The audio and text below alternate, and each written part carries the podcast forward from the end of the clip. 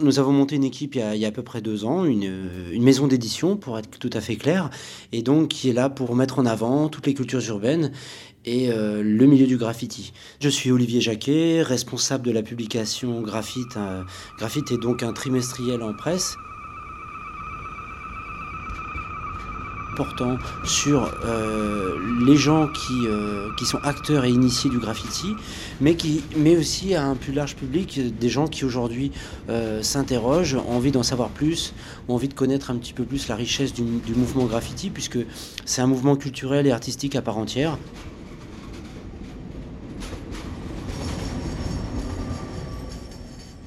Alors qu'on s'apprêtait à préparer le prochain numéro, donc le numéro 9, et qu'on allait arriver en période de vacances, euh, la SNCF euh, s'est donné le droit de nous assigner en justice.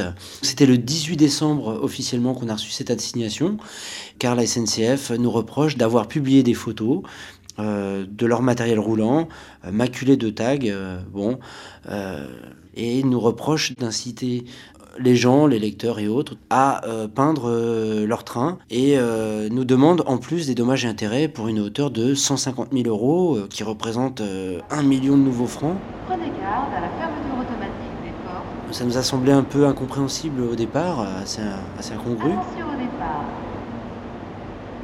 On veut simplement nous nous supprimer, on va dire, puisque aujourd'hui, accepter une sanction comme celle-ci, ça veut dire euh, arrêter euh, graphite et arrêter tout, ce contenu d'une de, richesse visuelle qu'on a, puisqu'aujourd'hui, on passe, comme je, parlais juste avant, du graffiti, mais également, on présente des arts graphiques, euh, au choix d'illustration, travaux graphiques, dessinés. Nous avons des pages sur la musique où on présente tous les courants de musique qui sont alternatifs, qui n'ont pas le droit de citer dans les grands médias.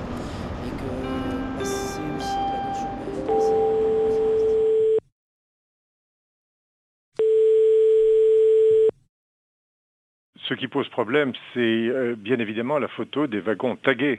La diffusion de ces photos est de nature à inciter euh, les lecteurs de, ces revues, qui sont des taggers, à procéder eux-mêmes à, de nouveaux tags sur les trains. Je suis euh, Yves Baudelot, je suis avocat et j'ai engagé au nom de la SNCF et à la demande de cette dernière une procédure contre euh, des revues qui euh, publient euh, des tags et notamment beaucoup de tags sur des trains qui appartiennent à la SNCF.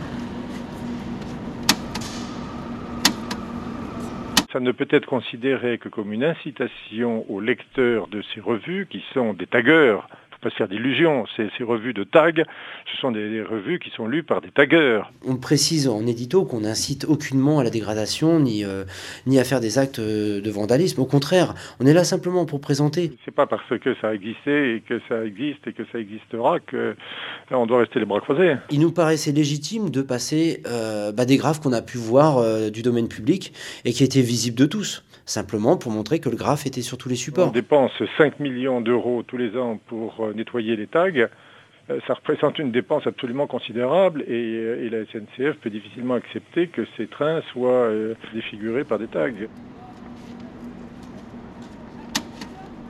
Bah aujourd'hui, pour nous, ça nous semble plutôt une, atteinte à la liberté d'expression, une atteinte à la liberté d'information qui, qui devrait être respectée dans notre pays. Euh, il n'est pas question de liberté de la presse dans des tags.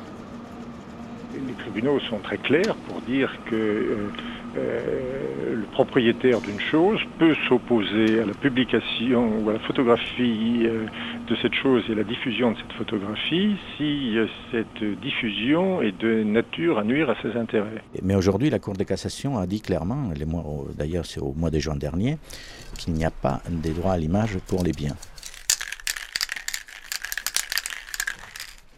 Alors, l'Union des photographes créateurs, l'UPC, c'est la plus importante organisation des photographes professionnels en France. Et moi, je suis administrateur et responsable des affaires juridiques. Mon nom, c'est Georges Alvarez. Si cette affaire-là va au profit et au bénéfice de la SNCF, pour nous, c'est une catastrophe. On ne s'attaque pas au problème, on s'attaque à l'image du problème. Je suis Eric Delamarre, président de l'UPC. Ces trains circulent, ou on dit circuler, donc à un moment ou à un autre, ils sont trouvés dans l'espace public, donc photographiables. Donc c'est un moyen de plus de privatiser l'espace public, et ça, ça devient inadmissible. C'est-à-dire qu'aujourd'hui, plus un photographe ne peut faire une photo dehors sans risquer un, un conflit. On ne peut pas s'abstenir d'informer parce qu'on craint que quelqu'un puisse euh, prendre cette information euh, comme un exemple à suivre. Là, c'est là, on est dans d'évidence un atteinte à la Convention européenne des droits de l'homme, qui est effectivement liberté, atteinte à la liberté d'expression et à la liberté d'informer. Autrement, on ne pourrait même pas informer sur sur une guerre quelconque. Euh, tout simplement parce que ça pourrait exciter l'imagination d'un chef d'État un petit peu farfelu. Toutes les images dites sociales, de témoignages, de culturelles, etc., sont aujourd'hui des choses qu'on ne fait plus. On a tendance à montrer des gens qu'on ne reconnaît pas, à brouiller les visages, à faire des flous, à prendre des choses de loin, à, à donner de notre euh, civilisation actuelle une image euh, complètement stéréotypée parce que euh, les photographes ont cette crainte de se retrouver avec des procès et qu'on n'a pas les moyens de les avoir. La bombe aérosol de peinture, c'est un, outil formidable pour s'exprimer. Nous, on est là uniquement pour présenter un milieu et de présenter une, richesse de graphes par un contenu photographique le plus complet possible.